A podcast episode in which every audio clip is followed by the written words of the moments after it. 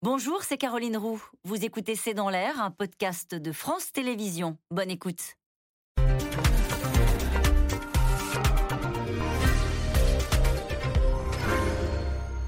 Bonsoir à toutes et à tous. Échec hier pour Manuel Valls qui ne se qualifie pas pour le second tour des législatives des Français de l'étranger. L'ancien Premier ministre était pourtant investi par la majorité présidentielle et il arrive loin derrière la nupe de Jean-Luc Mélenchon qui fait une percée lors de ces élections anticipées. Alors à une semaine du premier tour, faut-il y voir un mauvais présage pour la majorité présidentielle? Comment Emmanuel Macron entend-il mobiliser son camp et imprimer sa marque dans une campagne atone et dominée par Jean-Luc Mélenchon qui se voit Premier ministre? C'est le sujet de cette émission de ce C'est dans l'air intitulé ce soir Législative, Valls éliminé, Mélenchon renforcé. Pour répondre à vos questions, nous avons le plaisir d'accueillir Nathalie Saint-Cric, vous êtes éditorialiste politique à France Télévisions, Cécile Cornudet, éditorialiste politique aux Échos, Jérôme Jaffré, politologue, chercheur associé au CEVIPOF, et François Mickey-Marty, vous êtes président de l'Institut de sondage Via Voice. Je rappelle l'ouvrage collectif que vous avez dirigé, Réinventons le progrès, c'est aux éditions de l'Aube. Merci de participer à cette émission en direct. Cécile Cornudet, on commence avec vous, avec ce qui est une énorme déconvenue euh, personnel pour Manuel. Alors personnel, c'est une question pour Manuel Valls. Il l'a tweeté euh, sobrement avant de quitter Twitter d'ailleurs. Euh, ma candidature n'a pas convaincu. Il était pourtant soutenu par. Euh, c'était il était investi par la, la République en Marche. En marche alors je je ne suis pas sûre que ce soit un emblème d'une difficulté particulière de la République en marche. Dans les autres circonscriptions de l'étranger, dans les dix autres, euh, elle paraît, euh, la République en marche, plutôt euh, bien placée pour le second tour. En revanche, il y a vraiment quelque chose de personnel qui noué autour de Manuel Valls depuis un bon bout de temps. Je pense que d'abord la gauche l'a perdu, n'a pas compris son jeu à la fin du quinquennat Hollande où il a semblé un peu tirer contre le président et après se présenter à la primaire et perdre déjà, après rallier en marche, après voyant que rien ne se nouait avec Emmanuel Macron qui n'avait pas confiance en lui, partir en Espagne, en, faisant des gros titres de la presse en disant c'est un aller sans retour, je ne reviendrai jamais en France, et après son échec en, Espagne, revenir en France. Tous ces allers-retours, je pense que bah, les Français euh, ne les ont pas compris. Il a changé de parti, il a changé de pays. Euh, après, le paradoxe, c'est qu'il n'a pas vraiment changé euh, d'idée. Il reste l'incarnation d'une laïcité dure, peut-être qu'il est moins dans l'air du temps d'ailleurs, moins dans l'air du temps macroniste, peut-être qu'il n'a pas été suffisamment défendu en tout cas, c'est vraiment un échec personnel. D'ailleurs, dans son tweet, il laisse entendre que peut-être il pourrait tourner la page euh, de la politique. Donc, on voit qu'il a cherché beaucoup de choses depuis cinq ans et qu'il n'a pas trouvé un bon chemin pour, se, pour revenir. Euh, Jérôme Jaffray, Manuel Valls, c'est vrai, il a tweeté par la suite Il m'appartient lucidement d'en tirer les conséquences. La vie est suffisamment belle pour tourner tranquillement les pages. Vous croyez que là, il affirme là son retrait de la vie? C'est ce qu'il faut comprendre? Il, euh, abandonne la politique? Je me méfie toujours quand, un homme ou une femme politique annonce qu'il va quitter la politique. Car en général, euh, il y revient. Euh, pensons à un Juppé, parti au Québec, par exemple. Et puis, Jospin est. Voilà, il y en a un certain nombre qui, et Jospin lui-même, avait tenté finalement de revenir dans la politique.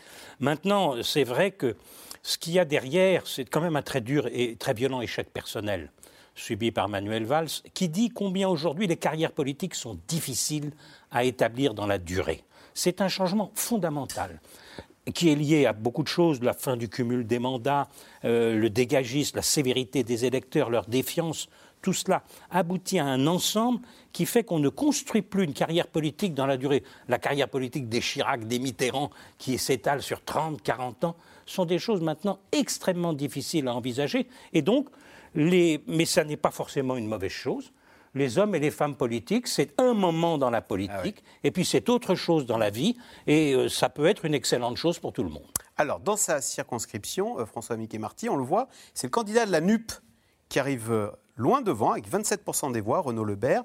Du coup, il a eu les félicitations de Jean-Luc Mélenchon. Merci aux Français de l'étranger de nous avoir placés en tête en Espagne et au Portugal. Est-ce que ça peut donner un, élan dans cette circonscription très visible, puisque c'est celle de Manuel Valls, de montrer, bah oui, Jean-Luc Mélenchon, si on vote pour lui, il peut arriver en tête Oui, alors dans cette circonscription euh, visible là, en effet, quoique dans la plupart des circonscriptions, les 11 circonscriptions des Français de l'étranger, dans 9 de ces circonscriptions, euh, la NUP arrive au second tour de cette législative, donc il se passe quand même quelque chose qui n'est pas, négligeable. Ensuite, en effet, je crois que sur cette circonscription, je rejoins ce que disait Cécile Cornudet, il faut la regarder avec précision. Il y avait en effet deux candidats euh, de la sensibilité LREM. Alors la surprise, si l'on peut dire, est que le candidat dissident en fait mieux que Manuel Valls. Et puis en effet, pour prolonger ce que dit Jérôme Jaffré, l'époque a changé. C'est-à-dire, au fond, il ne suffit plus d'avoir été Premier ministre ou d'avoir exercé une quelconque fonction de premier plan pour euh, susciter euh, le soutien des électeurs. Et puis, d'autre part, moi, je crois aussi, euh, la, notoriété, peut-être même le charisme pour les électeurs ne suffit plus. Il faut aussi avoir un mouvement autour de soi. Vous savez, on a tendance à dire aujourd'hui, on est dans des situations où la personnalité compte de plus en plus, mais une personnalité sans avoir une capacité à rassembler un mouvement autour de soi, c'est quelque chose qui est très important. Pour les spécialistes, il y a un monsieur qui avait théorisé ça. Euh, il s'appelait Otto Kirchheimer. Il disait on va dans un monde où la personnalité comptera de plus en ah plus. Mais si vous n'avez pas ben, un mouvement autour de vous, vous êtes très fragile. Je crois que c'est un peu les situations qui caractérisent Manuel Valls aujourd'hui. Alors Nathalie Saint-Cric, donc première partie de l'email de Jean-Luc Mélenchon, donc il remercie les Français de l'étranger mm. d'avoir placé en tête euh, l'Espagne, euh, de l'avoir placé en tête.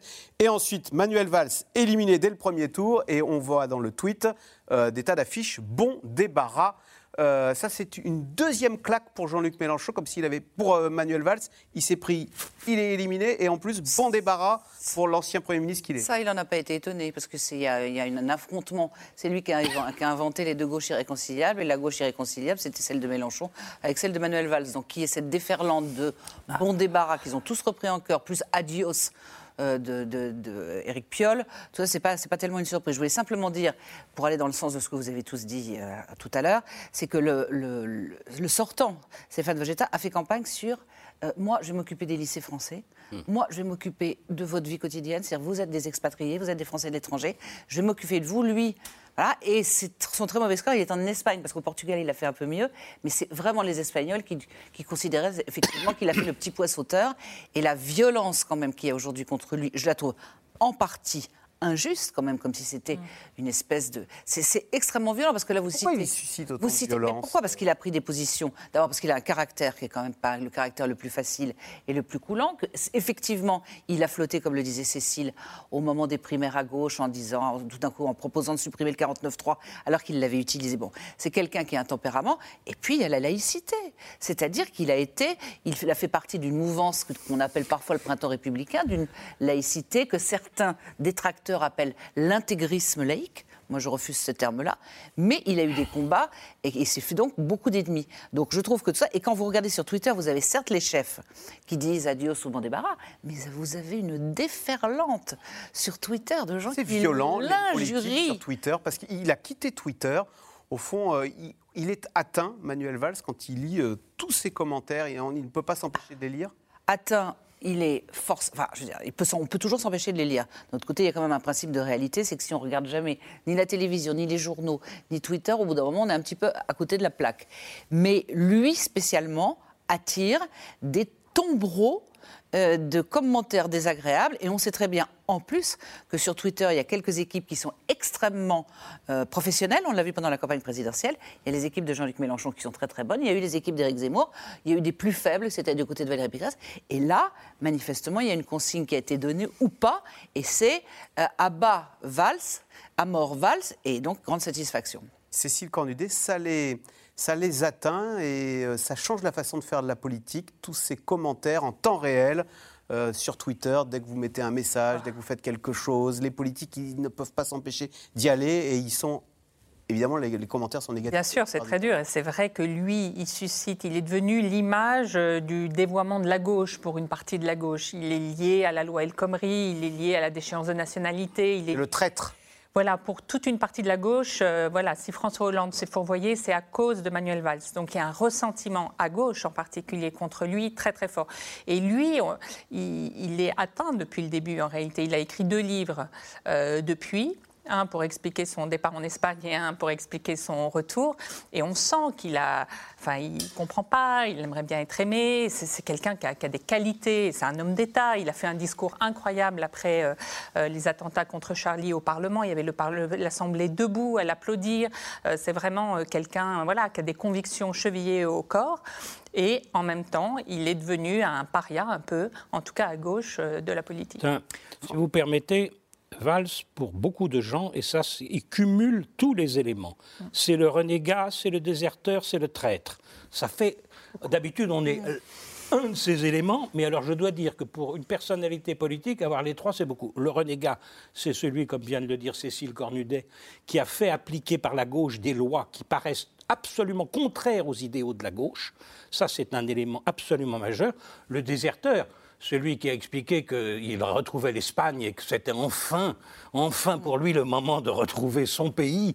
Vraiment, alors évidemment, après, quand vous dites, bah, finalement, c'est la France, mon pays. Et puis tout ça en un temps très, très resserré. On a le droit d'avoir les deux deux pays, mais on ne dit pas euh, le bonheur de retrouver et puis de prendre une raclée à Barcelone euh, derrière et ensuite de revenir dans le débat français et en plus sur la circonscription de l'Espagne alors qu'il a pris une raclée à Barcelone. Je dois dire, que, je dois dire que la République en marche, qui d'une part, voilà, maintenant ça s'appelle plus la République en marche, qui d'une part a choisi pour circonscription Manuel Valls l'Espagne, le Portugal, et qui d'autre part n'a pas obtenu du député sortant de la République en marche qu'il se retire au profit de Manuel Valls. Parce qu'il affrontait un dissident du coup. Hein, pas un dissident, enfin un dissident, un sortant, mais député sortant.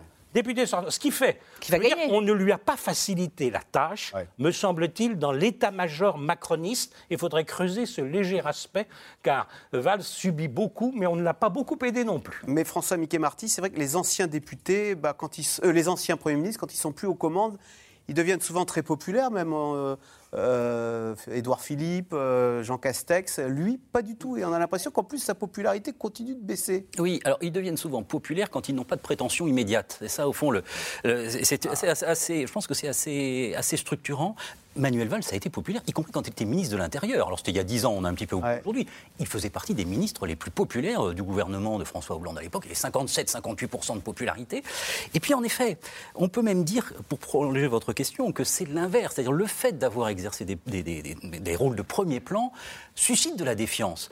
C'est un peu l'idée d'une défiance qui ensuite devient une contre-démocratie. D'ailleurs, au fond, ben, on, ne t'aime pas, tu as d'exercer le pouvoir, tu suscites de la défiance et donc euh, on a plutôt envie de te voir disparaître. Emmanuel Macron joue là-dessus à l'inverse. Et au le, succès d'Emmanuel Macron repose sur l'utilisation de la défiance contre Marine Le Pen ou contre Jean-Luc Mélenchon à son propre bénéfice. Donc d'une certaine manière, on est sur une politique dont les fondements sont inversés, où le fait au fond d'avoir exercé des pouvoirs pendant longtemps et puis de prétendre à quelque chose euh, suscite plutôt de la défiance et de la désapprobation qu'autre chose. Euh, juste pour compléter ce que dit Jérôme, quand on regarde les, les scores du sortant qui accélérera, qui de nouveau va avoir l'investissement. 25%. 25 quand on voit celui de Valls 15, 25 plus 15, en face NUPS 27. Bon, donc, il va passer au second tour le sortant. Voilà, voilà. Et on peut se demander s'il n'y a pas une forme de jeu dans effectivement dans le fait d'avoir donné envoyé Manuel Valls dans cette circonscription. C'était une façon. le doute est possible. Une façon de s'en débarrasser disons qu'il reste des ressentiments personnels dans la vie politique qui, quelquefois, ah. n'expliquent pas toujours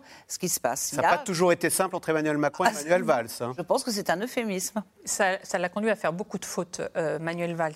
Cette rivalité naissante avec Emmanuel Macron quand il était que ministre de l'économie et lui Premier ministre, c'est pour montrer que lui aussi était libéral sur le plan économique, qu'il a été dans la loi El Khomri et que la gauche s'est beaucoup fourvoyée dedans. Donc cette obsession d'Emmanuel Macron bah, a créé le problème entre eux après, mais sur le moment l'a conduit à la faute. Alors, Manuel Valls éliminé, bon débarras, a donc tweeté Jean-Luc Mélenchon. Une campagne semée d'embûches pour la Macronie est marquée par des actes de violence. En déplacement à Montargis, Jean-Michel Blanquer a été aspergé de chantilly par deux enseignants, sujet de Magali Lacrose et Christophe Roquet. Il a reconnu sa défaite avant même la publication officielle des résultats. Manuel Valls, investi par la majorité présidentielle, éliminé dès le premier tour des législatives chez les Français de l'étranger, dont le scrutin se tenait ce week-end. Il m'appartient lucidement d'en tirer les conséquences. La vie est suffisamment belle pour tourner tranquillement les pages. Un revers de plus pour l'ancien Premier ministre, une défaite de trop. Après l'annonce, seulement sur Twitter de sa défaite, Manuel Valls supprime son compte. tandis que ses adversaires se réjouissent de son élimination par ces mots Bon débarras. Un autre, ancien ministre de l'Intérieur, vole à son secours ce matin. Moi, je salue euh, Manuel Valls, son action, son engagement, et on peut critiquer, on peut débattre. Puis j'ai vu la violence des réactions, à commencer par celle de Jean-Luc Mélenchon, qui sort tout de suite euh, une photo avec marqué Bon débarras.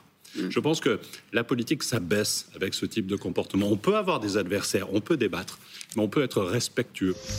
Une campagne tendue Jean-Michel Blanquer en sait quelque chose. Sur le terrain ce week-end, l'ancien ministre de l'Éducation insulté, aspergé de mousse près du marché de Montargis par deux enseignants en colère. Et vous alors, vous êtes dans les rangs du président, la percée de la gauche ce week-end inquiète. Sur les 11 circonscriptions des Français de l'étranger, 10 offrent le même duel pour le second tour. Majorité présidentielle contre NUPES. De bon augure pour Jean-Luc Mélenchon qui se place d'ores et déjà en principal adversaire du président. Le président de la République est tétanisé et ne sait plus quoi faire. Pourquoi même parce qu'il est allé au bout d'un système qui ne marche pas. Six semaines après sa réélection, Emmanuel Macron s'adresse aux Français. Première interview à la presse régionale. Il leur promet de changer de méthode et de consulter les représentants politiques, sociaux, associatifs et citoyens en Conseil national. Quant aux critiques de ses adversaires sur son immobilisme, il faut distinguer agir vite et fort et la précipitation.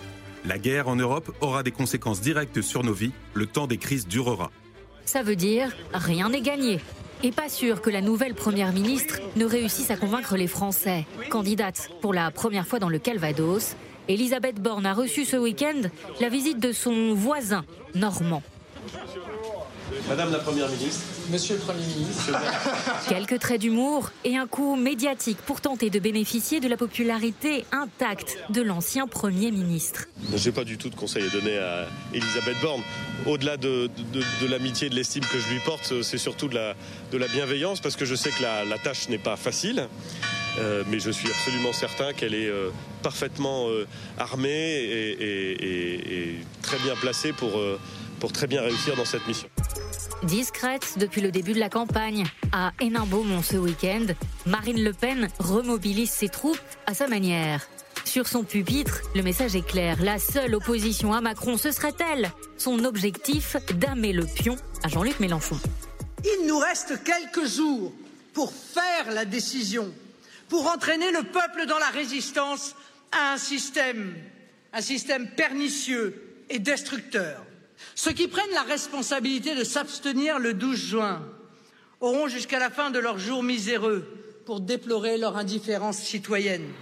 Le RN qui, selon les sondages, arriverait cette fois en troisième position, autour de 20% au premier tour, devancé par la majorité présidentielle et NUPES au coude à coude, entre 25,5 et 26,5% des intentions de vote. Alors, question téléspectateur, François Mickey Marty. La NUP a-t-elle de réelles chances d'obtenir une majorité à l'Assemblée nationale? Est-ce qu'il n'y a pas un petit trou de souris dans cette élection compliquée? Parce que ce sont autant d'élections que de circonscriptions. Alors, c'est vrai. Obtenir une majorité, pour le moment, ça paraît compliqué. Ce n'est pas le scénario le plus probable, on va dire pudiquement. Euh, ce qui est quand même très frappant, c'est la progression des scores et le niveau quand même assez élevé hein, de, l'ensemble des candidats euh, de la NUP, puisque vous dites la NUP. Euh, c'est pas négligeable compte tenu du score qu'avait obtenu Marine Le Pen précédemment. Ça veut dire au fond qu'il y a aussi euh, Hein, une solidité au-delà de Jean-Luc Mélenchon, puisqu'on a, même si Jean-Luc Mélenchon est le porte-parole, quand même des candidats sur le terrain qui sont extrêmement différents. Et puis je crois qu'il y a aussi une volonté d'une partie des électeurs de équilibrer un petit peu les choses. Vous savez, aujourd'hui, on a 85% euh, des Français qui considèrent que le pouvoir, ça tient Emmanuel Macron, mais pas uniquement, est exercé de manière trop verticale, que la démocratie ne fonctionne pas bien, et donc que ces élections législatives ne sont pas uniquement le troisième tour dans la continuité des deux, des deux tours de la présidentielle, comme on le dit parfois, mais peuvent être, pour une partie des électeurs, un troisième tour de diversion pour voter peut-être autrement. C'est une sorte de révolution. Hein, Comme il n'y a plus d'alternance droite-gauche, au fond, euh, c'est rééquilibrage du pouvoir, on va le faire au sein même du quinquennat en mettant face à Emmanuel Macron un contre-pouvoir à l'Assemblée nationale C'est un peu ce que vous dites? C'est l'idée, et même je pense qu'on peut aller un cran plus loin. Euh, au fond, les, les, oppositions s'expriment dans la contestation par tous les canaux possibles. Alors ça peut être en effet les législatives, ça peut être la rue, ça peut être les réseaux sociaux dont on parlait tout à l'heure. Au fond, on est forcément sorti de ce clivage gauche-droite où on attendait sagement une alternance et où on cherche par d'autres moyens de diversifier la situation politique et peut-être de faire entendre d'autres voix. Donc, pour, les, pour les, gens qui adorent ça, ce fait majoritaire qui était un, quelque chose d'absolument. Pendant des années, des années, on a dit, vous voyez, quand les Français votent à la présidentielle, ils votent pareil aux législatives. Alors, déjà, c'est pas vrai, tout d'un coup, voilà que l'abstention progresse énormément. 74% des Français votent au premier tour de la présidentielle dans les estimations des 47-48% aux législatives, donc on perd du monde en route. Et puis au-delà de l'abstention, ben, on ne vote pas nécessairement de manière automatique. Nathalie Saint-Cric, on va voir la fiche de campagne de la NUP. C'est Jean-Luc Mélenchon, Premier ministre. Est-ce que c'est pas diablement efficace? Bah, On sait pourquoi on vote. Tout a été diablement efficace depuis le début. À la fois son annonce dans l'entre-deux tours en disant qu'il voulait se faire élire Premier ministre, comme si la présidentielle est une parenthèse euh, qui n'avait pas d'effet. Donc en gros, laissant entendre que finalement Macron réélu, alors que ça n'arrive jamais, sauf qu'il y a une cohabitation, c'était un épiphénomène. Et puis deuxièmement, frapper les esprits avec cette, cette idée que maintenant il y avait le vrai troisième tour, c'était ça qui comptait. Et je l'entendais encore chez un de nos confrères euh, hier, je crois, ou avant-hier, où il parle au futur. C'est-à-dire qu'il dit euh, euh, je vais arriver, je vais faire ça. Pas au conditionnel, c'est-à-dire que petit à petit rentre dans la tête des gens l'idée, un, que pourquoi pas une cohabitation, euh, c'est-à-dire en gros ça rééquilibrerait. Deux, que c'est possible alors que quand on vous écoute tous les deux, on a l'impression que c'est relativement improbable. Trois, que même si les attaques du gouvernement sont c'est pas plausible, on dépenserait beaucoup trop d'argent, finalement ça donne de la respiration et du rêve. C'est-à-dire je crois que la défense du gouvernement, qui est d'attaquer sur du rationnel en disant c'est trop cher, c'est pas possible, n'est pas forcément la chose la plus efficace. Donc il continue son troisième tour. Il faut dire que c'est aussi un de ceux qui a le plus de talent. Et puis il faut dire aussi que quand on n'occupe pas l'espace, eh ben, c'est quelqu'un d'autre qui, l'occupe. Et c'est exactement ce qu'il fait avec méthode, avec ordre, en finalement disant bah c'est moi, vous voyez, il suffit. Maintenant c'est réglé. Et euh, finalement, les gens, au bout d'un moment, il y a un phénomène, c'est qu'on commence à croire parce qu'il le dit tout le temps. Voilà. Ça finit par imprimer. Prophétie autoréalisatrice, on peut. Ouais. Cécile Cornudet, est-ce que euh, cette personnalité de Jean-Luc Mélenchon, qui faisait peur il y a six mois parce qu'on l'a euh, trop impulsive, et qu'on a un peu retrouvé d'ailleurs dans le bon débarras euh, claqué à la tête de, de, de Manuel Valls, euh, elle fait moins peur aujourd'hui? Il, il, il essaye a de. travaillé pendant toute la campagne. On voit qu'il a fait un énorme travail d'image pour s'adoucir il est effectivement, il dit bon débarras à Emmanuel Valls, à Manuel Valls parce qu'il sait l'image qu'a Emmanuel Valls et qui, Manuel Valls et qui sait que maintenant il est collé à la macronisme. Donc c'est une façon aussi de taper euh, Emmanuel Macron. Mais quand Michel Sardou Oui, le alors. critique et dit euh, je pars s'il est élu, il lui dit mais non, restez, on vous adore. Là c'est le, c'est le. euh, On a retrouvé là, oui, sa réponse. ne partez pas, Monsieur Mélenchon, Monsieur Sardou, la France vous aime trop. oui. Voilà, c'est ça. Donc, on sent qu'il joue avec tout ça. Il sait faire peur quand il faut et il sait adoucir quand il faut. Et pourquoi il fait ça? Pourquoi il, a, eu cette intuition de dire Premier ministre? Il sait qu'après une, défaite, euh, à l'élection d'après, votre électorat est complètement déprimé et n'a pas envie de se déplacer. D'autant que lui, il a un électorat qui est particulièrement abstentionniste. Les jeunes, notamment, on sait qu'ils votent peu. Donc, il donne en fait un enjeu une, une perspective, un espoir à ses électeurs. Et en fait, dans cette élection législative, on sent qu'il y a vraiment une, il y a moins une bataille de projets. Maintenant qu'on a trois blocs si différents, si, euh, si euh, sur des planètes euh, Ouais. vraiment différentes, on cherche même plus à convaincre euh, l'électeur euh, d'en face.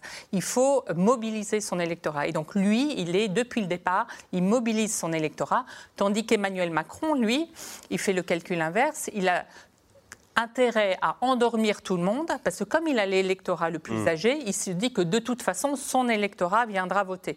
Donc dans la dernière ligne droite, il se contente ben, de, de réveiller le péril rouge, le péril Mélenchon, de dire attention, euh, euh, c'est la ruine euh, du pays. Mais donc on voit bien qu'il y a deux stratégies, un de mobilisation de son électorat, l'autre d'endormissement de tous les électorats, parce que son électorat à lui est le plus mobilisé. Et donc lequel va gagner? Dans, dans les circonscriptions de l'étranger, on voit bien qu'il y a une vraie dynamique pour la NUP. Ils sont euh, effectivement présents dans 10 sur 11 pour le second tour, alors qu'ils étaient que 5 en 2017. Donc il y a vraiment une dynamique.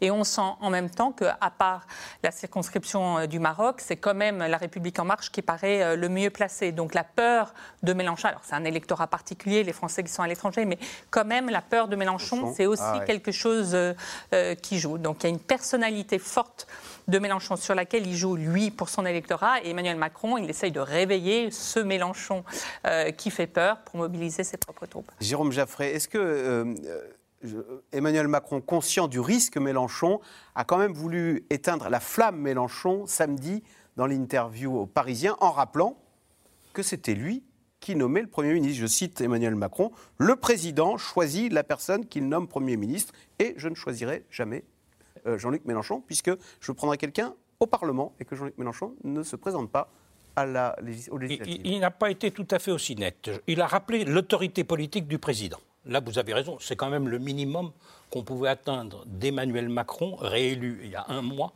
de dire que euh, le président ne serait pas spectateur du résultat des élections législatives. De ce point de vue, je n'ai pas été surpris, bien entendu. Maintenant, imaginons que la NUP ait une majorité absolue à l'Assemblée nationale, hypothèse que, comme euh, mon ami François Miquet-Marty, je ne considère pas comme probable. Mais il faut quand même l'envisager, c'est notre rôle d'analyste. Si c'est le cas, il sera extrêmement difficile à Emmanuel Macron de refuser de, de- de nommer Jean-Luc Mélenchon, car la première chose que fera dans ce cas-là Jean-Luc Mélenchon, c'est de faire voter par l'intergroupe qu'il constituera à l'Assemblée nationale entre les différents groupes de gauche une motion réclamant la nomination de Jean-Luc Mélenchon comme Premier ministre. Et à ce moment-là, si vous avez une majorité absolue à l'Assemblée, si le président refuse de nommer le Premier ministre que veut l'Assemblée, c'est la crise institutionnelle majeure. Et notre histoire de France connaît des exemples où ce genre de crise finit par la démission du président de la République. Donc, euh, Emmanuel Macron ne elle pourrait pas- s'imposera. ne, pourrait pas aller jusque-là, mais ça n'est pas l'hypothèse la plus probable. Le- le- L'extraordinaire talent de Jean-Luc Mélenchon, il faut quand même en dire un mot et le saluer. C'est voilà quelqu'un qui, pour la troisième fois consécutive, est éliminé du second tour de l'élection présidentielle, qui donc a échoué pour la troisième fois consécutivement, et qui transforme cette défaite en offensive politique de très grande envergure et extrêmement brillante, je dois dire, c'est-à-dire arriver à rassembler tous les partis de gauche ensemble dans une candidature d'union dès le premier tour de scrutin. Ça ne s'est jamais vu dans l'histoire électorale française, que tous les partis de gauche soient rassemblés dès le premier tour de scrutin. Et ça a quoi comme conséquence une candidature unique de la gauche au premier tour de scrutin? C'est l'accès quasi automatique dans la plupart des circonscriptions au second tour. On le voit déjà dans les circonscriptions des Français de l'étranger, comme vous venez de le souligner euh, toutes les deux, Nathalie Saint-Cric et Cécile Cornudet. On a donc une situation où euh, la NUP sera présente presque systématiquement face aux macronistes au second tour de scrutin. Et là, euh, ce que Mélenchon essaye de jouer, c'est évidemment l'antimacronisme pour espérer obtenir un très grand nombre de députés. Et Macron, à ce moment-là, c'est le réveil de la peur de Mélenchon et de la peur d'arriver de Mélenchon pour euh, arriver à ce que les électeurs se ressaisissent dans le langage qu'on pourrait imaginer à droite et empêchent cette arrivée. Donc c'est un match, c'est législatif. Euh, Vous avez parlé de campagne atone au début, mais en réalité, c'est une campagne politique majeure qui se déroule sous nos yeux. Entre LR, entre le, non, non, entre le, le parti de Jean-Luc Mélenchon et d'Emmanuel Macron. Il n'y a pas de place pour LR, donc hein, c'est ce que vous disiez dans ce parti. hein. On verra. Euh, en tout cas, au- au- dans les circonscriptions de l'étranger, il y a eu un vote utile en faveur d'Emmanuel Macron euh, dès le premier tour euh, par crainte de Jean-Luc Mélenchon. Je veux juste préciser par rapport à l'image, est-ce que le- la façon de le polissage d'image qu'a fait Jean-Luc Mélenchon en essayant, parce qu'il a toujours sa période où il hurle contre les journalistes, un certain nombre de personnes, et après, après il devient charmant. Il faut quand même rappeler euh, ce qu'il a dit ce matin et ce qu'il a tweeté, c'est-à-dire que dans le cadre, il y a eu hier soir une voiture euh, qui a été qu'on a, voulu interpeller, qui a foncé sur les forces de l'ordre. Une jeune femme est morte, euh, le, le conducteur est blessé dans un état grave, les, les policiers sont en garde à vue, mais la voiture a foncé. Et qu'a tweeté Jean-Luc Mélenchon La police tue en dénonçant le syndicat Alliance comme des factieux. Alors, le syndicat Alliance ne s'est jamais caché d'être à droite, mais à partir de là, certains pourront, et j'ai cru comprendre que ça commençait un peu, même si on est lundi de Pentecôte et que personne ne fait vraiment de la politique, que le vrai Mélenchon de temps en temps, pour l'instant il n'a jamais dérapé, mais le vrai Mélenchon peut sortir euh, régulièrement sous le Mélenchon euh, Oui, patelin. euh, Son électorat aime bien. Il y a un Oui, son travail, de, a un travail de mobilisation politique Pour de l'électorat des jeunes. Dont, dont parlait tout à l'heure et qui peut être sensible à l'argument À ça, mais effectivement que la police, tour la police est trop prompte à euh, dégainer. Ça, euh, François ça Marty. n'est pas forcément négatif pour lui. Est-ce que, je- est-ce que euh, Jean-Luc Mélenchon profite aussi, comme le disait Nathalie Saint-Cric, du vide de la Macronie? D'ailleurs, il l'a dit hier, le président de la République est tétanisé et ne sait plus quoi faire. Et c'est vrai qu'en face, on a l'impression d'une majorité présidentielle qui n'a rien à proposer et qui a même peur, l'image de Jean-Michel Blanquer, qui était un ministre phare de l'ancien quinquennat, aspergé de chantilly et un peu démuni dans les rues de Montargis. Est-ce que ça ne montre pas euh, qu'il n'y a pas de souffle euh, et qu'on a une majorité qui est un peu sur la défensive? Oui, bien sûr. C'est l'une des particularités de cette campagne législative qui rappelle pour partie aussi la campagne présidentielle, d'une certaine manière. C'est que Emmanuel Macron, puis aujourd'hui les, sphères macroniennes euh, font campagne sans faire campagne. C'est une anti-campagne. Voilà. Ça a des effets. Alors, on en comprend l'intérêt. Au fond, quand vous êtes en situation privilégiée, en effet, vous n'avez pas intérêt à trop bouger, à tout, tout déstabiliser, au risque de perdre des points. Bon. Mais ça a des effets extrêmement frappants en termes démocratiques. Je vous donne juste deux chiffres. Vous aviez, avant la présidentielle, 60% des Français qui étaient inquiets pour l'avenir de la France, inquiets. Aujourd'hui, après la présidentielle, 65% sont inquiets. Donc les inquiétudes progressent au cours du temps. Normalement, une campagne présidentielle et des ça a vocation quand même à apaiser les inquiétudes, à tracer quelques perspectives d'avenir et à rassurer peut-être pas tout le monde, mais enfin une partie des gens. Ça ne fonctionne pas. C'est-à-dire qu'au fond, on a des élections quasiment de contre-nature. Alors ça ne tient pas uniquement à la campagne d'Emmanuel Macron et de la République en marche, quoique ça tient beaucoup à cela, qui font qu'on a le sentiment d'immobilisme, que des débats n'ont pas lieu. On a aujourd'hui 60% des Français qui considèrent qu'il n'y a pas suffisamment de débats sur le des propositions, sur le contenu des idées. Et donc, on se retrouve en effet avec deux élections majeures, présidentielles puis législatives, qui sont un peu frustrantes sur le plan démocratique et dont peuvent bénéficier en effet une partie des adversaires d'Emmanuel Macron. Cécile Cornédé, ça donne l'image aussi d'une démocratie fatiguée avec des politiques contestées quand euh, Marine Le Pen, au second tour de la présidentielle, ce week-end, s'est reçu un œuf sur la tête. Euh, Jean-Michel Blanquer, poids lourd du dernier euh, quinquennat, a été aspergé de chantilly. Et bon débarras se prend Manuel Valls de la part de ses collègues politiques quand même qui savent ce que c'est que perdre une élection. C'est l'histoire de ces dernières années. Hein. Le nombre d'élus euh, qui ont été agressés euh, par les Français est devenu euh, spectaculaire. Il y en a toutes les semaines dans les journaux. Donc ça, je vous rappelle qu'Emmanuel Macron a même eu une claque à un moment lors d'un déplacement l'année dernière. Donc voilà, le, rapport euh, des Français à la politique est entre désintérêt et rage, euh, et, et, ça se poursuit. Et c'est vrai que de, que de jouer sur ce mouvement de dépolitisation du pays, donc sur ce ras-le-bol des Français, comme le, le fait Emmanuel Macron, ça l'a servi pendant l'élection présidentielle. Finalement, il a gagné à 58%, il a bien gagné en faisant une campagne à minima, donc il réitère l'exercice aujourd'hui. Mais c'est vrai que ça crée deux problèmes. Un, ça, crée, ça laisse un espace pour les polémiques incroyables, puisque le, débat ne se nourrit pas d'idées, il se nourrit de polémiques. On a vu le Stade de France, ça a duré presque une mmh. semaine. Et ça crée une grosse incertitude sur l'après. Une élection, ça sert à trancher des débats et à savoir au bout du compte où est-ce que va le pays. Et au terme de cette deuxième élection, je pense qu'on ne saura toujours pas exactement où veut aller Emmanuel Macron. Alors, vivre à la campagne, beaucoup en rêvent, encore faut-il pouvoir bénéficier des services publics. Voyez ce reportage de Constance Meyer et de Marion Devauchel qui montre qu'à Glanges, en Haute-Vienne, eh bien, ce sont les habitants eux-mêmes qui se sont mobilisés pour financer une maison de santé. Reportage. Un changement de vie au grand air. Il y a quatre mois, Christelle Bagnard et son mari ont décidé de venir s'installer à la campagne, en Haute-Vienne. Un joli cadre de vie et des contraintes aussi. Dès leur arrivée, ils ont tout de suite été confrontés au désert médical. J'ai dû appeler cinq ou six médecins autour pour pouvoir avoir un rendez-vous. Alors que ma fille de deux ans était vraiment malade, j'avais vraiment besoin d'un médecin. Euh, voilà, donc euh, ils sont débordés euh, et ils prennent plus de nouveaux patients, donc c'était un petit peu délicat, ouais. Bonne nouvelle, Glanges, la commune où ils sont installés, va bientôt accueillir un pôle santé. Un pôle en partie financé grâce aux habitants qui ont choisi de prêter de l'argent à la mairie. Christelle et son mari, eux, ont investi 1000 euros. On pouvait se permettre de prêter 1000 euros, euh, c'était sous forme d'un prêt, donc euh, voilà, on savait que ça allait être remboursé à un moment donné.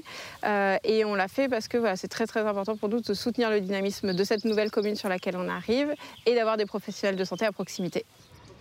15% des foyers de Glanges ont participé à ce prêt citoyen pour financer la rénovation de cette vieille bâtisse qui accueillera le pôle santé. Donc ici, en fait, vous êtes dans l'entrée du futur pôle santé où il y aura la salle d'attente et une secrétaire médicale. Et vous aurez le box euh, de l'orthoptiste ici. Confrontée à un manque de médecins chroniques, la maire a décidé de prendre le taureau par les cornes en lançant ce projet. Au total, 65 000 euros sur les 500 000 ont été levés grâce aux habitants. Je crois que euh, ça, c'est notre philosophie à nous, mais il faut rien attendre d'en haut. Euh, il faut le faire par nous-mêmes. Il faut se bouger nous-mêmes, et c'est comme ça qu'on trouve des solutions. Et euh, aujourd'hui, on entend partout dire que les gens veulent plus entendre parler de politique. Oui, je suis d'accord. Ils veulent plus entendre parler de politique politicienne. Maintenant, si on leur parle de politique avec un grand P et où on met des actions sur le territoire qui leur apportent des services, qui ramènent du service public qui n'existe plus, ben là, ils vont bien évidemment qu'ils vont investir dedans parce qu'ils en ont besoin et c'est une demande qu'ils ont. Le pôle santé accueillera un médecin, un orthoptiste et deux infirmières libérales, dont Soline Duez. Après neuf années passées au CHU de Limoges, elle a pris la clé des champs et a déjà rejoint la commune en infirmière libérale. Je travaillais euh, sur Limoges. Euh, Limoges, c'est euh, une zone maintenant surdotée, donc ça veut dire qu'il y a trop d'infirmières. Euh, et euh, bah, ça me tenait à cœur de, venir euh, à la campagne où il y a peu de professionnels de santé. Bonjour Sur sa tournée, chaque jour, 15 à 20 patients, parfois isolés, comme Jean-Pierre. La douleur, elle est revenue Pas? Oui Il y a quelques mois, il a subi une trachéotomie. Depuis, Soline lui rend visite trois fois par jour pour lui prodiguer des soins et le nourrir. Quand il va à l'hôpital, il fait 70 euh, km dans la journée. Euh, avec les traitements qu'il a, ça le fatigue beaucoup. Euh, donc c'est vrai que si on n'avait pas été là, ben, il aurait été obligé de, rester hospitalisé parce que ça l'aurait beaucoup trop fatigué de faire les allers-retours entre l'hôpital et chez lui. La trachéotomie l'empêche de parler, mais pas de s'exprimer. Comme beaucoup de patients, Jean-Pierre se sent délaissé, oublié par la classe politique les déserts médicaux, c'est toujours des sujets d'actualité, mais euh, on, se, sent un peu délaissé euh, par, le gouvernement. On n'a pas l'impression que les choses avancent, on en parle, mais, euh, mais rien n'avance. Peut-être qu'on devrait faire faire des stages aux internes plus à la campagne pour qu'ils se rendent compte que, enfin, du cadre de vie qu'ils peuvent potentiellement avoir en s'installant ici. En France À demain. À demain, bonne soirée. Bonne soirée. Les déserts médicaux continuent de gagner du terrain chaque année. Au moins 30% de la population est concernée par des difficultés d'accès aux soins. Alors, question téléspectateur, c'est Raymond dans la Somme, euh, François Mickey-Marty. Le Conseil national de la refondation d'Emmanuel Macron n'est-il rien d'autre qu'un gadget? Donc, ça a été annoncé euh, samedi. On peut rappeler le principe. Hein, c'est une assemblée où il y aura les forces vives, donc les syndicats, etc., ainsi que des citoyens tirés au sort. Et ensemble, ils devront euh, se prononcer et créer euh, un élan sur les, grandes réformes et les élus à faire de grandes réformes à faire pour le pays. Bah, écoutez, je dirais qu'il y a une intention louable. Euh, ensuite, on attend d'en savoir plus. Et puis la forme est un peu étrange. Intention louable parce qu'il faut faire quelque chose d'une certaine manière face à tous ces Français qui considèrent que la démocratie fonctionne pas bien, qu'on n'est pas suffisamment écouté, entendu, pris en compte, etc., etc. Il y a un besoin d'innovation sur le plan démocratique. Bon, pour le moment, alors après avoir lu et relu l'interview du président de la République, on ne connaît pas exactement la forme que va prendre ce Conseil national de la refondation. On ne connaît pas l'articulation avec euh, le Conseil économique, social et environnemental, ni avec l'Assemblée nationale, etc., etc. Donc les contours, pour l'instant, ne sont pas précisés. Voilà. Ensuite, enfin, je dirais que la forme dessert peut-être un peu l'initiative. C'est-à-dire que la référence au CNR de la résistance un, espace de refondation de la France après la guerre, issu directement des mouvements de résistance, euh, est présenté dans des termes un peu étranges. Emmanuel Macron disant lui-même que nous sommes en guerre comme nous étions à l'époque en guerre. ce ne sont quand même pas tout à fait les mêmes guerres. Et évoquant à plusieurs reprises, je cite, le terrain. Il me semble être un terme un petit peu abstrait et générique pour parler tout simplement des gens et de la revivification de la démocratie. Donc je trouve qu'il y a une intention qui est tout à fait euh, louable parce qu'elle est souhaitée par beaucoup de gens. On attend d'en savoir plus. Et sur la forme, il y a quelques termes qui sont un peu hasardeux par rapport à l'ambition qui est présentée. Alors Nathalie Sacric, les, les critiques pleuvent hein, de la part de l'opposition, à commencer par François-Xavier Bellamy qui explique que le président est en train de réinventer le Parlement, une assemblée qui réfléchit aux grandes mesures qu'il faut prendre pour le pays, ça s'appelle des députés qui ne sont pas tirés au sort mais qui sont élus. Absolument, mais simplement, il faut, dire qu'il y aura des équilibres. Il y aura les partis politiques, il y aura un certain étendu largement, il y aura des syndicats. Bon, après, je suis un peu d'accord avec ce que disait euh, François, c'est-à-dire qu'il y a un côté pompeux, c'est-à-dire faire référence au CNR. Et si euh, on se retrouve avec des gens qu'on laisse pendant une semaine ou dix jours discutailler entre eux, j'ai bien discutailler, pas par mépris, mais si en gros, c'est on fait sortir que Millefleur s'épanouit s'épanouissent, que tout le monde peut proposer quelque chose, et qu'à la fin, c'est l'exécutif qui tranche en disant bon, bah, maintenant, on va faire un projet de loi, il y aura forcément une déception. Mais qu'à côté de ça, on se dise. Là, là, L'exemple qu'on vient de voir dans le reportage, il peut être, il peut très, il peut être très utile. C'est-à-dire que quand on traite la santé, on peut très bien considérer qu'on prenne et qu'on pioche en France un certain nombre de gens qui ont réussi, soit en le salariant ou la salariant une infirmière, un médecin, et qui ont réussi à combler le problème du déficit de médecins. Donc si c'est écouter le terrain, parce qu'il y a un tas d'initiatives qui sont très positives qu'il y a partout, qui se, les écouter et en prendre, prendre exemple là-dessus, ça peut être quelque chose de bien. Encore faut-il que ce ne soit pas, que ça ne laisse pas l'espèce de, de, de goût amer qu'a pu laisser la Convention Citoyenne. euh, citoyenne pour l'écologie, alors même qu'il y a plein de choses qui ont été retenues un certain nombre de choses sur les sur l'habitation, sur les passoires thermiques. On a retenu simplement qu'en gros, on avait dit sans fil, je vous prendrai tout, et puis On n'avait c'est pas quelque chose repris. qui n'a pas allé jusqu'au bout. Donc la forme sera importante, et puis surtout l'articulation entre on parle, on s'exprime, on dit, on dit un certain nombre de choses. On veut travailler. Enfin, son rêve, c'est de faire assumer à tout le monde la responsabilité, y compris aux syndicats, du genre on a une situation, maintenant vous allez dire pourquoi vous êtes, contre quoi vous êtes, et, on verra ce que ça donne. Mais il faut que le passage de l'un à l'autre, il y ait du suivi. Autrement, ça sera juste pour nous amuser au mois de juillet. Cécile Cornudet, quand euh, euh, Emmanuel Macron dit les Français sont fatigués des réformes qui viennent d'en haut. Oui, c'est ce que dit exactement Nathalie. D'ailleurs, il a fait un déplacement la semaine dernière à, Marseille dans une école où il y avait eu euh, une directrice qui avait, pris, utilisé les, possibilités d'autonomie pour recruter différemment. C'est exactement ça qu'il veut, des initiatives du terrain euh, pour... euh, en fait, on, voit bien que ce n'est pas abouti, la réflexion d'Emmanuel Macron. Il chemine, il tâtonne. Il sait ce qu'il ne veut pas.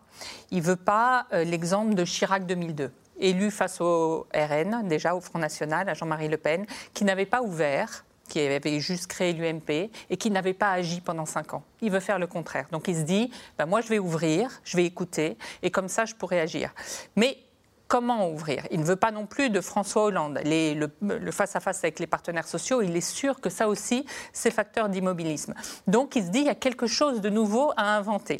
Il ne veut pas saucissonner les sujets. Il voudrait en fait que tous ces gens dont on vient de parler, associations, euh, partenaires sociaux, euh, euh, citoyens, citoyens, élus, tous ces gens-là réfléchissent pendant un temps donné, tous ensemble, sur tous les sujets. Donc les- la grogne aux urgences, le- Sur- alors, la baisse a- de là, à les thèmes l'école. qu'il donne sont assez larges. Il dit euh, euh, la transition écologique, le plein emploi, l'égalité euh, sur les territoires via les services publics et euh, la- le renouveau euh, démocratique. Mais c'est vrai que c'est très très vague et on ne voit pas très bien aujourd'hui. Mais encore une fois, je pense que lui-même euh, n'a pas abouti. Il sait juste qu'il ne peut plus agir.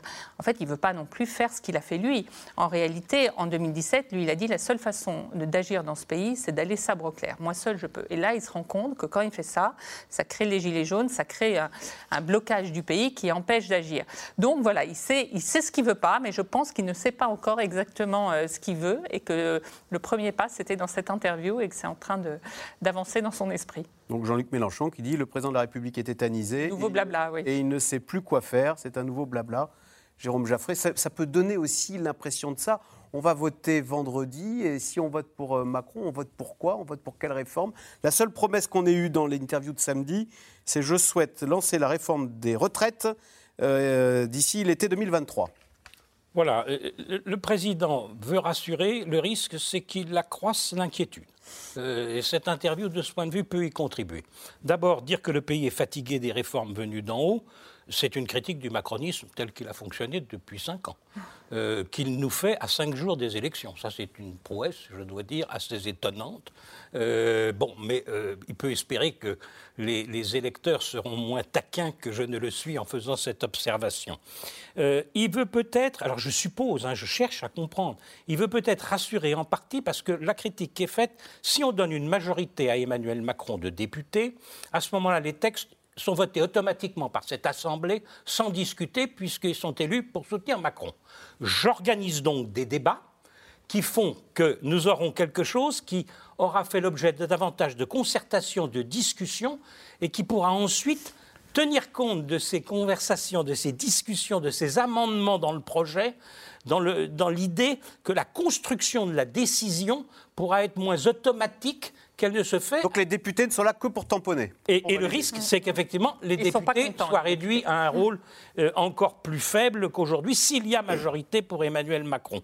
L'idée aussi, me semble-t-il, c'est que débattant des problèmes, on aboutisse à une situation où les décisions prises soient moins nationales et automatiques sur l'ensemble du territoire. L'idée est que si vous intégrez les élus dans le processus de discussion de ces fameuses, euh, de fameux conseils de la refondation, si vous intégrez les élus, et votre reportage d'il y a un instant sur les besoins de santé est éclatant. Les demandes des territoires varient selon les territoires. Et donc, il y a une politique d'adaptation. C'est ce que Emmanuel Macron propose sur l'école, avec l'exemple de Marseille. La santé peut aboutir aussi au même genre de conclusion. Et à ce moment-là, vous embarquez les élus de terrain dans des décisions dont ils seront en partie responsables et ils ne pourront plus passer leur temps à dire c'est la faute de Paris, Paris ne nous donne pas les moyens d'agir, etc. Donc je crois, pour aller un tout petit peu plus loin que Cécile, que le chemin, on commence à le voir. Prendre les décisions sur le terrain, au plus près du terrain, avec les élus, pour ne pas pour désigner Quitte à ce que ce soit diversifié. moins d'idéologie. comme ça, d'ailleurs. Voilà. hein. Bon. Pour les mettre devant leur responsabilité. Leur responsabilité. C'est-à-dire, en gros, moi, je ne peux pas faire ça toute seule. Si on Alors on fait quoi? Eh ben, venez avec moi et puis après, vous serez, on sera co-responsable. Et si vous avez un budget de temps, comment vous l'utilisez? C'est vous. Proposez-nous l'utilisation. Vous ne pouvez pas dire on a nos besoins pour la santé, pour l'école et tout ça, et on additionne le tout, ça fait des sommes énormes. Non. Comment vous partagez? Dites-nous. Et donc, c'est c'est une autre façon de faire. Il faut bien penser qu'Emmanuel Macron, il n'est pas rééligible dans ce quinquennat. Il peut donc se permettre d'être beaucoup plus audacieux sur la façon de procéder. Et dans ce Conseil de la refondation, il va y avoir aussi la question des institutions politiques. Notre système politique est manifestement à bout de souffle. Abstention massive, vote sous contrainte au deuxième tour de la présidentielle. Euh, on recherche avec sa lanterne quelle majorité on va obtenir aux élections législatives. Tout ça montre qu'effectivement, ça ne fonctionne pas bien. Et donc là-dessus, il peut être aussi audacieux. Donc objectif redonner de l'optimisme aux Français euh, dont on s'interroge sur euh, l'effectivité de l'ascenseur social. Mais justement, il y a une étude de l'INSEE qui montre que tout n'est pas noir euh, à cet égard, puisque certains profils arrivent à s'en sortir et voient leurs enfants grimper dans l'échelle sociale. Donc c'est ce qu'a montré la dernière étude de l'INSEE, sujet de Théo Manval et Marion Devauchel. Bonjour, bonjour, comment ça va? Belle vitrine ce matin C'est une affaire qui roule. Samba Amadou, 33 ans, commence comme chaque jour par la tournée de ses établissements. C'est ma quatrième boulangerie. J'ai beaucoup de chance. Quatre boulangeries, 40 salariés, un chiffre d'affaires en pleine croissance. Lui que rien ne prédestinait à devenir patron à succès. En échec scolaire, il démarre à 14 ans un CAP de pâtissier. 19 ans plus tard, il a gravi tous les échelons. Aujourd'hui, pour moi, je pense qu'il y a trois choses qui font que on peut réussir. C'est le travail, l'abnégation et la détermination. Chaque poste qu'il y a dans mes boulangeries, je l'ai fait. Les sandwichs, je les ai faits. La pâtisserie, je l'ai faite. La boulangerie, je l'ai faite. D'apprenti à chef de sa propre entreprise, une ascension sociale au prix de nombreux obstacles. Issu d'une famille nombreuse élevée par une mère aide-soignante, son dossier a longtemps rebuté les banques jusqu'à une rencontre, un autre artisan qui investit pour lui. Je pense pas que, que ça soit une, une discrimination en soi. Je pense plutôt qu'en fin de compte, ils ont des cases. Si tu rentres pas dans la case, bah tu rentres pas dans la case, quoi. Et toi, tu rentrais pas dans la case Moi, je rentrais pas dans la case financière. Mais euh, c'était un parcours du combattant. Maintenant, c'est quand même beaucoup plus facile. Mais au début, c'est pas évident. C'est pas évident du tout. L'ascenseur social, parcours du combattant, qu'a aussi vécu Tony Brando, pur produit pourtant de l'école de la République. À 27 ans, il s'apprête à devenir directeur d'hôpital après une scolarité qu'il aura vu passer d'un petit collège de l'Isère au grand lycée parisien Henri IV. Je suis arrivé ici à l'âge de 15 ans en 2009, fraîchement débarqué de Saint-Romain de Jalionas. Donc autant vous dire, on regarde autour de nous, c'était un décorum auquel j'avais pas l'habitude. Une admission sur dossier, encouragée par une prof de français, et une nouvelle vie qui pèse lourd, comme le crédit contracté par sa mère, femme de ménage et mère de cinq enfants, pour le loger dans ce nouveau quartier et ce nouveau milieu. Je me sentais pas particulièrement à ma place dans le sens où euh, j'avais pas certaines réf- enfin j'avais pas la plupart des références, j'avais je pense pas les bons vêtements, euh, pas la bonne manière de parler. Et il y a pendant un temps toute une période d'acclimatation qui est qui peut être hyper déstabilisante. Et alors, ouais, je sais pas si c'était une chance ou pas, mais j'étais un peu caméléon. J'ai plutôt des facilités à singer les gens. Mais les gens qui n'étaient pas un peu comédiens comme moi, bah, je vois à quel point comment ils pouvaient ressentir une souffrance, le fait de ne pas prendre le pli. Certains lâchent, pas lui. Admis à Sciences Po, il se prépare au concours de l'ENA, mais sent à chaque étape au sein de ces grandes écoles le même frein encore que celui perçu plus tôt dans la cour du lycée. J'ai fait un peu l'expérience lors de ma prépéna de d'exposer des raisonnements avec des références qui pouvaient être plus populaires et d'autres qui étaient très classiques. Bon, bah, même si je disais plus ou moins la même chose et avec le même style écrit, il y avait certaines références qui rapportaient plus de points que, que d'autres. Les personnes comme moi, pour moi, sont des exceptions parce que déjà, il faut avoir connaissance des différents dispositifs, il faut oser y aller. Euh, et moi, j'avais ce truc de culot mal placé, mais quelqu'un qui serait juste euh, tout à fait normal, bah, n'irait peut-être pas et aurait. Et voilà. Et c'est comme ça. Mais pour Tony, comme pour Samba aujourd'hui, Coucou ma petite maman. pas question d'oublier d'où l'on vient. D'enfance, on va dire. Quand on était cinq, voilà.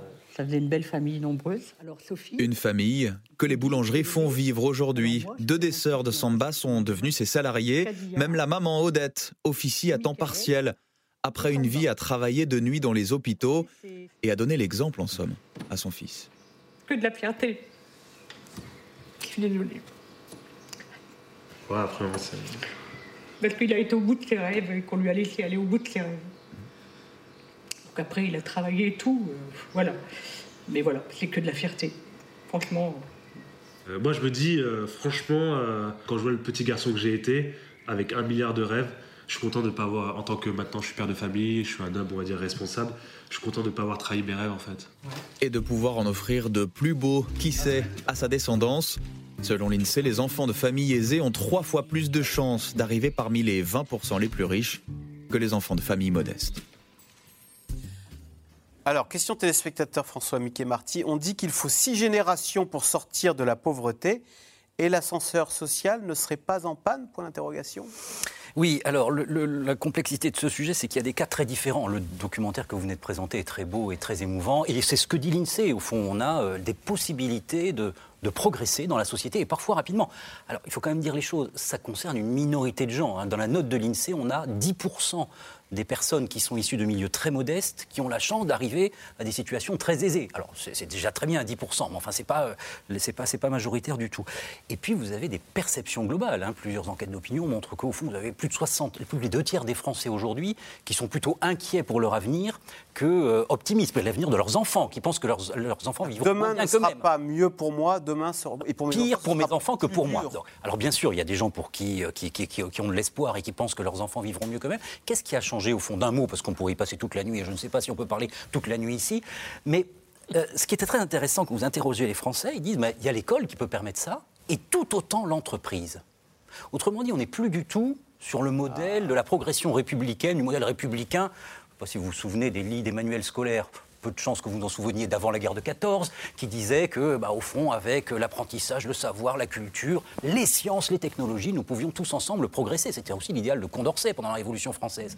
C'est pas ça du tout aujourd'hui qui se passe. Il y a des gens qui disent oui, l'école peut aider, c'est vrai, mais c'est tout autant l'entreprise. C'est un peu d'ailleurs ce que dit la dame dans votre reportage. Là, mon fils, il a bien travaillé, il se donne du mal. Oui, il a travaillé à l'école, mais aussi euh, il essaie d'avancer. Il a, il a son activité professionnelle, il essaie de faire progresser tout ça. Et d'une certaine manière, c'est cette énergie-là qui compte aussi. Donc, on est passé d'un modèle à un autre de manière très générale. hein. Mais je pense que le vieux modèle républicain est largement érodé et apparaissent bah, de nouveaux chemins qui sont tout à fait enthousiasmants. Mais je pense aussi qu'ils doivent rester à leur, euh, à leur, à leur place en termes statistiques parce qu'ils sont loin d'être majoritaires. Et c'est vrai que Cécile, quand on dit l'ascenseur social, ben, l'un des moteurs, c'est souvent l'école. Or, l'école, on le sait, de moins en moins euh, est capable d'apporter cette promesse d'une ascension sociale. Ce sera l'un des chantiers où d'Emmanuel Macron, on lui souhaite euh, bien du courage. parce ah que oui, c'est compliqué de réformer l'école. Oui, c'était déjà euh, l'objectif presque numéro un en 2017. Et ça reste euh, l'objectif numéro un, euh, je crois, pour le prochain quinquennat. Quand vous l'interrogez sur quelle est la réforme la plus importante pour vous, il dit pas du tout la retraite. La retraite, il faudra la faire. Mais ce qui est important, c'est la transition écologique et l'école. C'est vraiment ça, les deux objectifs qui se fixent euh, en priorité. Alors, euh, c'est sûr qu'en même temps, euh, il y a ce- ce- cette possibilité par l'entreprise aussi, mais euh, ce qui s'est beaucoup développé, c'est mon entreprise, le, le travail que je crée moi. Par l'auto-entrepreneuriat, il y a beaucoup euh, euh, de jeunes comme ça qui, qui- qui ont créé leur propre activité, ce qui crée d'ailleurs un autre rapport euh, au salariat un petit peu plus euh, compliqué parce qu'on a le, le- le jeune qui a envie de s'en sortir, il a le sentiment que ben voilà, s'il se prend en main, il y arrivera lui et qu'il n'a pas besoin de passer. On a beaucoup dit qu'Hubert avait fait peut-être plus pour les banlieues que tous les plans banlieues Voilà. ont essayé de faire les politiques. Tout à fait. Et puis, il y a, dans les perceptions dont parlait François, il y a quand même toute cette classe euh, moyenne qui a au contraire le sentiment de décrocher. Et ça, c'est aussi une préoccupation très forte, euh, euh, je crois, euh, de- du, du président réélu.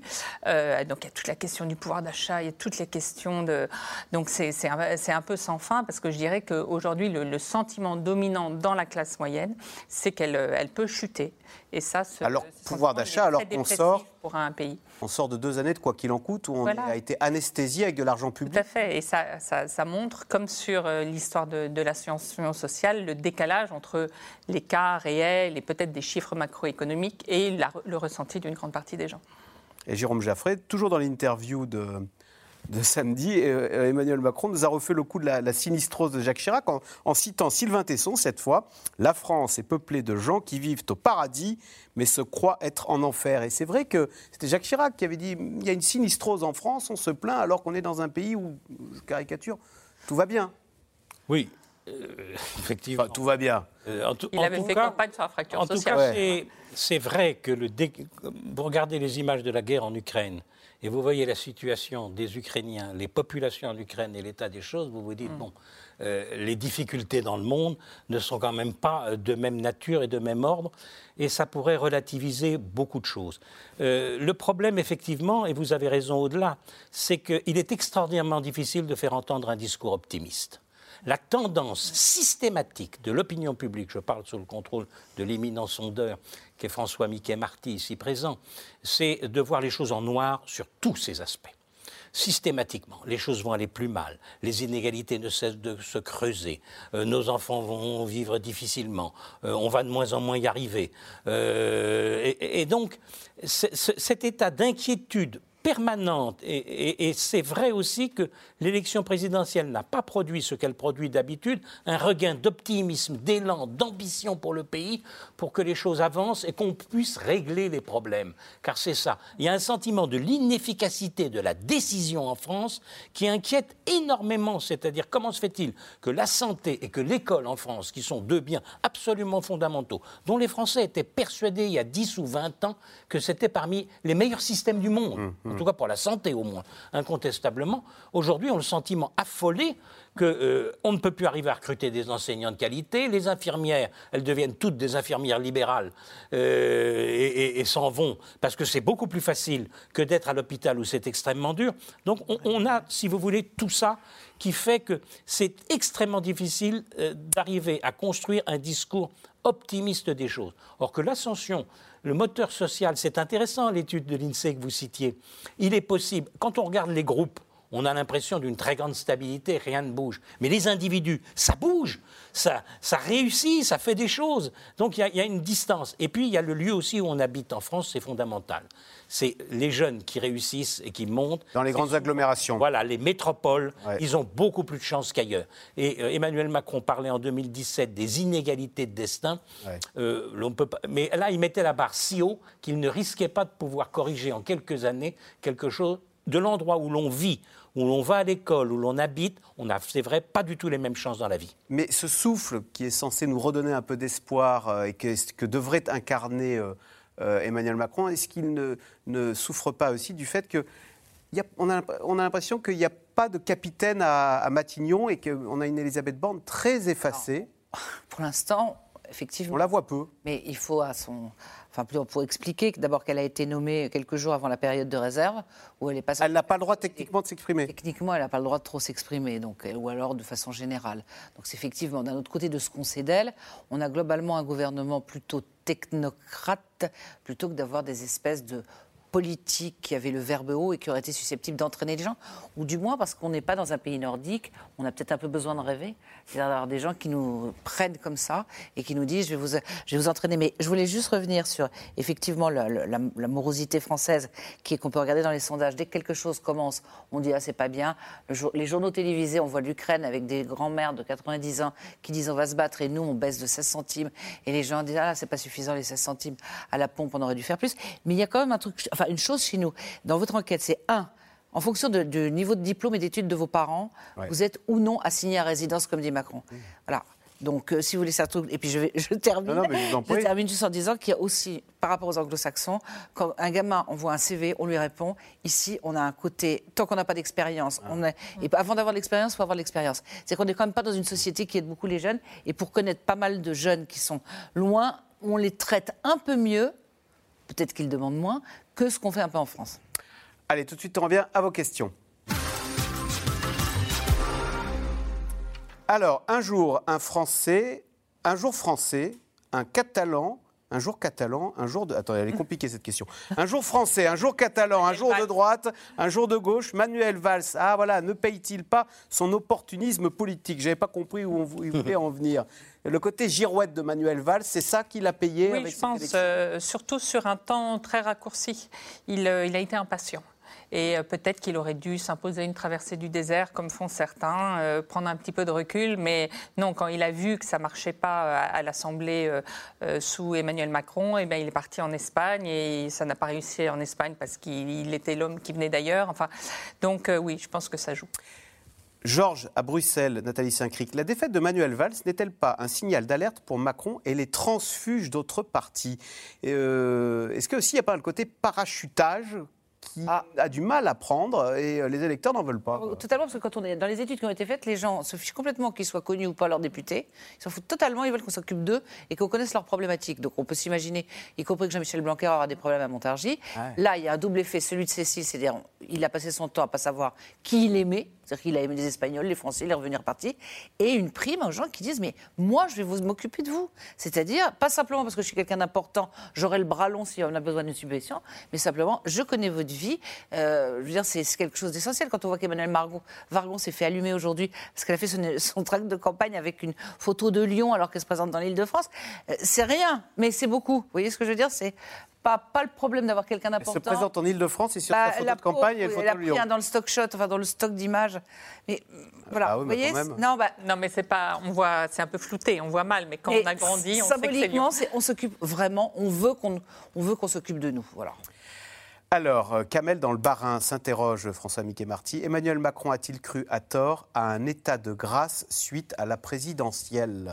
Je ne sais pas ce qu'il a cru, mais enfin, ce qui est certain, c'est que cet état de grâce n'existe pas. 嗯。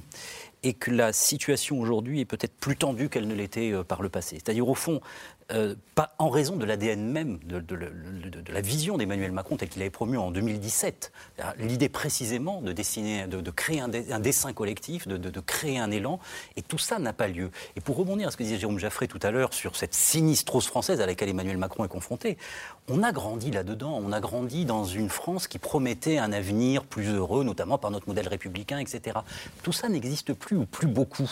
Et au fond, l'une des ambitions d'Emmanuel Macron en 2017, tout au moins pour ses, ses soutiens, ses promoteurs, etc., c'était de régénérer ça. Et il est très frappant de constater que, pour le moment, tout au moins, cette régénération-là n'est pas- n'a pas, lieu. Et on peut se demander si le Conseil de la refondation peut s'occuper de tout ça. Autrement dit, il y a comme un paradoxe, je trouve, dans l'ADN même du macronisme, d'avoir dessiner la possibilité de ce nouveau souffle. Et aujourd'hui, alors en effet, il n'y a pas d'état de grâce, mais ça n'est pas uniquement lié à la situation générale, c'est aussi, je pense, à la manière dont euh, le président de la République a fait, a fait- a fait campagne en vue de la présidentielle, puis fait campagne aujourd'hui.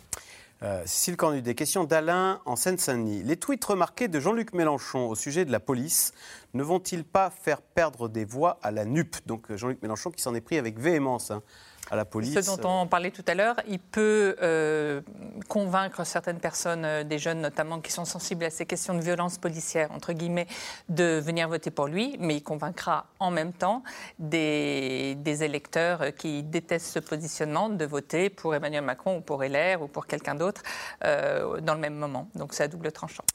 Jean-Pierre, dans le Bas-Rhin, Jérôme Jaffray. Après le grand débat national et la convention citoyenne sur le climat, voici le CNR, donc le Conseil national de la refondation.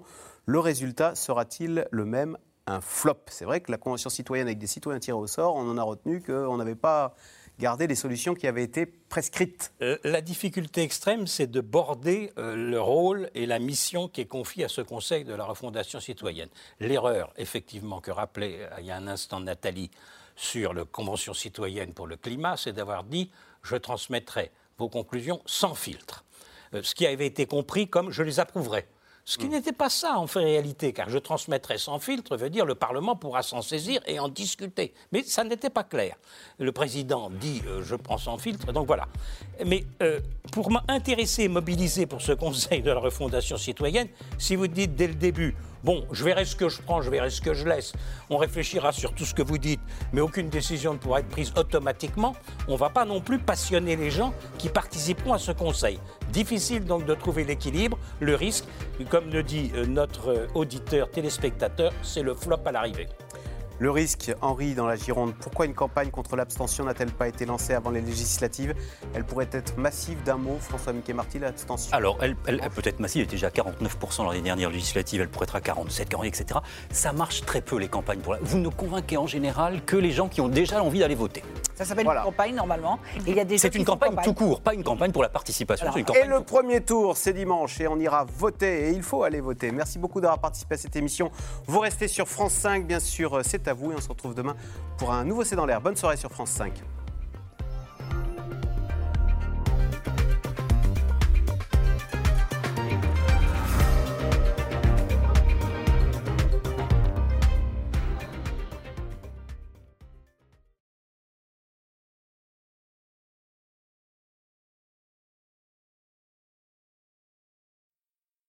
C'était C'est dans l'air, un podcast de France Télévisions. Alors s'il vous a plu, n'hésitez pas à vous abonner. Vous pouvez également retrouver les replays de C'est dans l'air en vidéo sur France.tv.